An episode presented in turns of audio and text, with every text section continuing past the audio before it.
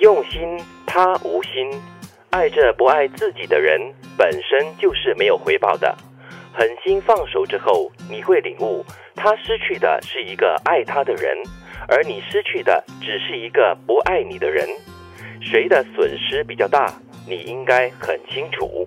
我特别喜欢这句，嗯，他失去的是一个爱他的人，而你失去的只是一个不爱你的人。可能短期来说你会很受伤，因为你爱他，对但是没有回报。但是呢，你要短痛还是长痛，自己决定喽。其实这句话是对很多认为自己爱的不能够自己，然后不能够放手的人的一个警钟啦。嗯，其实有的时候啊，我们会落入一个自己设的圈套，嗯，就是你觉得你自己很爱一个人，你就好像期待说，因为我爱你啊，我对你那么好，我事事都为你着想，我我牺牲我自己为你做了一切，对。然后为什么你不是用同等的来回报我的时候，你就会觉得很受伤，是。然后甚至有些人开始怀疑自己，就说啊，一定是我不好啦，一定是我怎么样怎么样吗？然后你就把自己压得很低很低，对你刚才所说的这个爱情哈，其实我会有点怀疑，它是不是属于所谓的真爱？因为它是要求有回报的，嗯。所以这个爱本身就已经不是那么单纯的一件事了。嗯，再不然呢，这个爱是因为你靠着他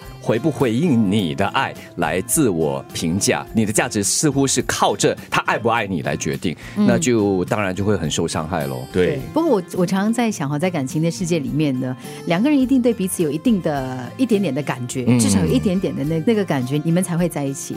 但是呢，往往在两个人之间呢，有的时候有一方是不懂得爱对方的，嗯，就可能他不懂得说哦，原来两个人的关系当中，我是需要有退让的时候的对。在两个人的关系当中，我是需要设身处地的为我的另外一半设想，然后希望他快乐，为他创造快乐。对当然我们说像杰奇讲的，如果你的爱是永远寻求或者期待一个回报的话，嗯，而且是同等的回报的啊，那有一点不正常，那有点那有点失衡了。是可是呢，如果你完全只是觉得说哇，我无私的奉献，然后对方怎么样对你都无所谓，是。那那也是有问题。我就想到那个所谓我们每次用信用卡或者参加一些幸运抽奖，都是 terms and conditions surprise，所以这个爱本身就是附带条件的话，我就觉得说它就已经不是那么平衡了，而且你永远没有办法得到一个平衡的爱的，所以狠心放手是非常重要的。可是如果他失衡，我还是要强调，如果他失衡，嗯我我讲的失衡就是说，你可以不期待回报，但是如果对方给你的永远都是垃圾，嗯永远都是问题，